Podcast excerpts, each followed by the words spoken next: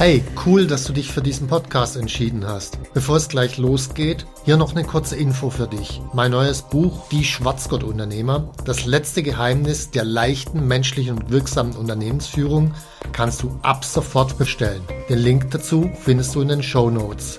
Jetzt aber zurück zum Podcast und viel Spaß mit dieser Folge.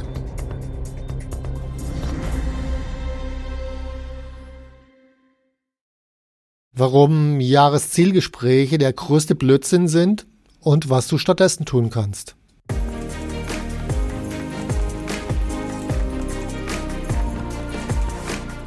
Hallo zusammen, ich bin Stefan Mehrath, Unternehmer, Bestseller-Autor und Unternehmercoach. Ich bin davon überzeugt, dass Unternehmersein die geilste Lebensform der Welt ist. In diesem Podcast möchte ich dich, wie meine jährlich über 1000 Seminarteilnehmer, dabei unterstützen, zum besten Unternehmer zu werden, der du sein kannst, zum Schwarzgurt-Unternehmer.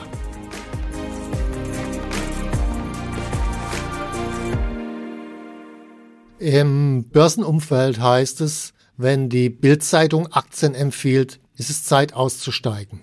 Heute gibt es praktisch kein Führungsbuch, das keine Jahreszielgespräche vorschlägt. Und ich glaube, das ist ein ganz guter Zeitpunkt, um mal drüber nachzudenken, daraus auszusteigen. Also wir bei Unternehmercoach machen das bereits seit Jahren nicht mehr. Wir haben auch nebenbei keine Umsatzziele und seither läuft es dramatisch, wirklich dramatisch besser. Wie kommt es dazu und warum ist es so? Und äh, am Ende vom Podcast erkläre ich dir auch noch, was wir stattdessen machen was dann auch besser funktioniert. Also warum sind Jahreszielgespräche doof? Die sind seit 80 Jahren sind es irgendwie Tools, die man einsetzt, die irgendwie Standard sind. Und ich möchte eine Reihe von Gründen dafür erzählen. Der erste Grund ist, die Umwelt ist immer instabiler. Die ändert sich immer schneller. Mal ein Beispiel. Umsatzziele, die ich am Jahresanfang definiert habe und dann als Jahresziel für meinen Verkäufer beispielsweise runtergebrochen habe, 2020 durch Corona nach zweieinhalb Monaten waren diese Ziele schlicht und ergreifend für den Arsch. 2022 Ukraine, da waren die Ziele schon nach zwei Monaten für den Arsch. Und ich kann dir jetzt schon zusichern, dass 2024 diese Ziele bereits nach einem Monat für den Arsch sein werden. Das heißt, die Umwelt ändert sich immer schneller, sie wird instabiler und die Ziele, die ich am Jahresanfang mit jemand ausmache, sind ein, zwei, maximal drei Monate später einfach für die Tonne. Und damit ist auch das, was ich vereinbart habe für die Tonne. Es hat aber Auswirkungen. Da kommen wir aber gleich noch drauf. So, also Umsatzziele bei instabiler Umwelt ist problematisch. Und selbst wenn dich jetzt Corona und die Ukraine nicht wirklich tangiert hat, dann kommt halt ein Wettbewerber, der deinen Markt aufmischt mit einer völlig neuen Technologie oder irgendwas anderes passiert. Irgendwas haben wir immer. So, das ist so der erste Grund. Also die, die Umwelt ändert sich. Das zweite ist, diese Zielsysteme, die haben eine eingebaute Dysfunktionalität. Also angenommen, du hast ein Umsatzziel, hast es runtergebrochen für deinen Vertriebler und der Vertriebler hat im Oktober bereits sein Ziel erreicht. So die Frage ist, was macht er denn jetzt im November und im Dezember? Und die wahre Antwort in den meisten Fällen ist, er wird schon weiter akquirieren, aber er wird dafür sorgen, dass die Kunden nicht im November oder Dezember abschließen, sondern im Januar, weil er dann nämlich bereits mit einem Polster für die Umsatzziele ins nächste Jahr startet und dort dann seinen Bonus auch bekommt. Das ist aber nicht das, was du als Unternehmer haben willst. Oder lassen wir es mal schlechter laufen. Der Vertriebler sieht im August, dass es sein Ziel und damit den Bonus wirklich unmöglich mehr erreichen kann. Naja, was wird er machen? Er hat es ja sowieso schon nicht erreicht, der wird dann schon im August anfangen, alles, was jetzt noch kommen könnte, ins neue Jahr zu schieben, damit er wenigstens dort seinen Bonus erreicht. Auch das ist nicht das, was du als Unternehmer haben willst. Das heißt, Zielformulierungen führen immer zu einer Dysfunktionalität. Dann der nächste Punkt ist, Jahresziele, die bieten auch keinerlei Freiraum. Also Mitarbeiter werden plötzlich unzufrieden, die ergreifen teilweise wirkliche Chancen, die im Markt da sind, die neu entstehen, nicht, weil die in Konflikt stehen mit vorgegebenen Zielen. Also nochmal nehmen wir den Vertriebler, der hat sein Ziel und das Marketing sieht eine neue Chance und sagt, hey, könntest du da nicht unterstützen und so? Antwort ist nein, kann ich nicht, weil ich muss ja meine Vertriebsziele erreichen. Das heißt, neue Chancen werden einfach auf der Straße liegen gelassen, weil sie im Konflikt mit vorgegebenen und vielleicht sogar dummen Zielen stehen. Das heißt, die Jahresziele geben keinen Freiraum und Fußnote an der Stelle fördern das Einzelkämpfertum, was noch viel schlimmer ist, weil ich überhaupt gar kein Team zusammenkriege. Und jetzt noch ein ganz zentraler Punkt, wenn ich diese Jahreszielgespräche mir angucke, Mitarbeiter fühlen sich komplett verarscht. Wenn der Chef sich nur einmal im Jahr für sie interessiert, ich würde mich komplett verarscht fühlen. Und wenn dann bei diesen Jahreszielgesprächen alte Kamellen aufgetaut werden, die vor acht Monaten passiert sind, wo ich mich überhaupt gar nicht mehr dran erinnere, denke ich mir, was soll dieser Scheiß überhaupt? Also mal ganz krass ausgedrückt, aus diesen vier Gründen jetzt instabile Umwelt, Ziele sind dysfunktional, sie rauben den Freiraum und die Mitarbeiter fühlen sich verarscht. Wenn ich persönlich Mitarbeiter in einem Unternehmen wäre und dieses Unternehmen würde mit Jahreszielen arbeiten und persönlichen Jahreszielen und Jahresgesprächen, ich würde sofort kündigen, weil darin erkenne ich es für mich als Person an meiner Entwicklung null Flexibilität, null Modernität. Also geht für mich überhaupt nicht. Jetzt, wie kann man es anders machen? Äh, Erstmal kurze Info zwischendurch. Ich habe natürlich Führungsbuch geschrieben, die meisten kennen das, Dein Wille geschehe. Da ist recht ausführlich logischerweise beschrieben, wie baue ich ein Team auf, das funktioniert. Und da ist nicht sehr viel von Jahreszielen zu hören. Also der Link dazu ist nebenbei äh, hier in den Show Notes. Außerdem gibt es das Ganze natürlich auch als Hörbuch. Also wenn du Podcast hörst, ist Hörbuch natürlich naheliegend. Also auch das bei Audible einfach suche.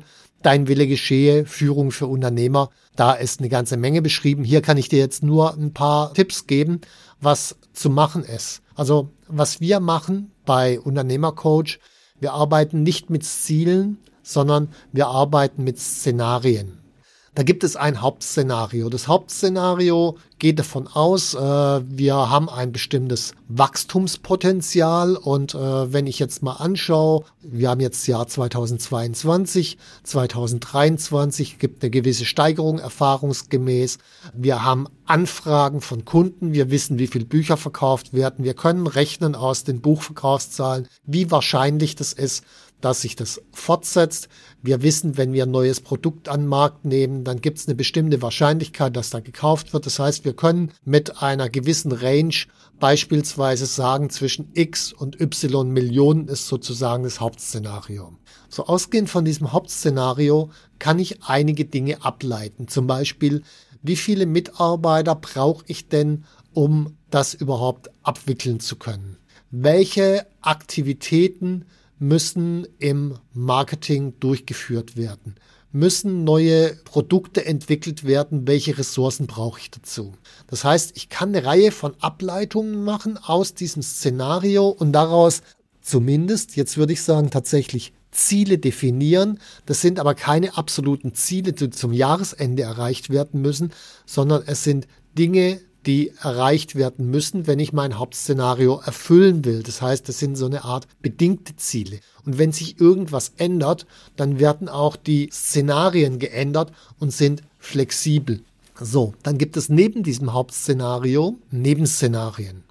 Nebenszenario heißt für mich, okay, äh, es gibt einen positiven Fall, beispielsweise 100% Wachstum. In manchen Branchen muss man vielleicht auch 500% Wachstum als positives Szenario ansehen, je nachdem, wie die Branche insgesamt in dem Bereich wächst, wie innovativ und neu die ist. Also sozusagen das positivst mögliche Szenario ne, und das negativst mögliche Szenario, also beispielsweise 50 Prozent oder vielleicht auch 100 Prozent Umsatzeinbruch. So, und wenn diese Szenarien jetzt eintreten, dann ist die Frage, was sind denn jetzt die Handlungsnotwendigkeiten, was muss ich unbedingt machen, wenn so ein Szenario eintritt, wo entstehen da Engpässe, mit denen ich gar nicht gerechnet habe, was sind eigentlich meine Handlungsoptionen. Also angenommen, ich rechne mit dem Worst-Case-Szenario 50% Umsatzeinbruch, dann muss ich zu Beginn des Jahres oder besser am Ende des vorigen Jahres wissen, was sind meine Handlungsoptionen, wenn das passiert. Und dann habe ich die Handlungsoptionen bereits auf einer fertigen Liste auf dem Papier stehen und weiß, was zu tun ist. Das war nebenbei einer der Gründe, warum Corona, ich meine, wir sind Seminaranbieter, natürlich hat uns das tangiert, hat mich 0,0 gar nicht beschäftigt, weil ich zu diesem Zeitpunkt bereits wusste, was zu tun ist. Ich wusste natürlich nicht, dass Corona kommt, aber ich hatte ein Worst-Case-Szenario und hatte halt eine Reihe von Handlungsoptionen an der Stelle. So, also ich brauche ein Hauptszenario, Nebenszenarien und diese Szenarien, die werden immer wieder im Lauf des Jahres angepasst an die neuen Bedingungen. Die sind flexibel. So, und jetzt ganz wichtig. Es geht darum, nur die wichtigsten Punkte aus diesen Szenarien zu erfassen und nicht alle Details in Ziele zu formulieren. Weil wenn ich sage, okay, mein Hauptszenario ist meinetwegen 30 Prozent Wachstum, Dazu brauche ich meinetwegen fünf zusätzliche Mitarbeiter.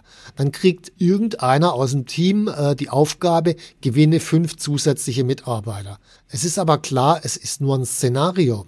Und wenn sich irgendwas Neues auf dem Weg ergibt, dann darf er dieses Szenario auch verändern. Also wenn klar ist, da kommt Corona, dann braucht er keine fünf Mitarbeiter mehr gewinnen. Und es muss auch gar nicht mehr abgesprochen werden. Also wenn die Szenarien klar sind, wenn die Ableitungen klar sind, dann ist jedem Mitarbeiter auch klar, okay, wenn sich was ändert, dann muss ich auch mein Verhalten dran anpassen. Und natürlich fragt er in manchen Situationen noch nach, hey, jetzt wenn Corona ist, sollen wir trotzdem fünf Mitarbeiter suchen, aber er kommt erstmal selbst auf die Idee, das ist was Bedingtes, das ist ein bedingtes Ziel und kein absolutes Ziel. So, also mit Szenarien zu arbeiten und den Mitarbeitern an dieser Stelle dann auch den entsprechenden Freiraum zu geben, frei zu entscheiden. Das nächste, was unglaublich wichtig ist, ist das eigene Mindset und die Prioritäten. Das klassische Prioritätenmodell von einem Unternehmer ist, also das Wichtigste sind mir meine Ergebnisse, meist die Umsatzzahlen oder die Gewinnzahlen oder was auch immer. Das zweitwichtigste ist, dass wir Prozesse, Strukturen und Systeme schaffen und dann kommt ganz lange nichts mehr und dann kommt der blöde Satz, äh, die Mitarbeiter sind das größte Kapital des Unternehmens, aber daraus folgt in der Regel praktisch nichts, die sollen halt funktionieren, das folgt daraus. Also die klassische Priorität ist Ergebnisse, Prozesse, Systeme, dann gar nichts mehr, dann irgendwann mal vielleicht Mitarbeiter. So, und ich glaube, es ist notwendig und wichtig, diese Prioritätenfolge zu verändern. Das Allerwichtigste im Unternehmen ist die Teambindung und die Teamenergie. Ich meine, Fußballmannschaft, die können aus lauter Topspielern bestehen, die können Geld haben, wie sie wollen. Wenn das Team nicht funktioniert, werden sie verlieren. Teambindung und Energie ist der Schlüssel. Das zweite ist der Mensch und seine Entwicklung. Menschen weiterzuentwickeln. Und erst das dritte ist Ergebnisse und das vierte ist Prozesse. Weil die ersten beiden Punkte, die Teamenergie und die Teambindung und die Entwicklung des Menschen, sind die Grundlage und die Voraussetzung für die Ergebnisse und Prozesse und deswegen muss das zuerst kommen. Und das führt zum kompletten Umdenken. Weil guck dir mal ein normales Teammeeting an. Um was geht's denn da?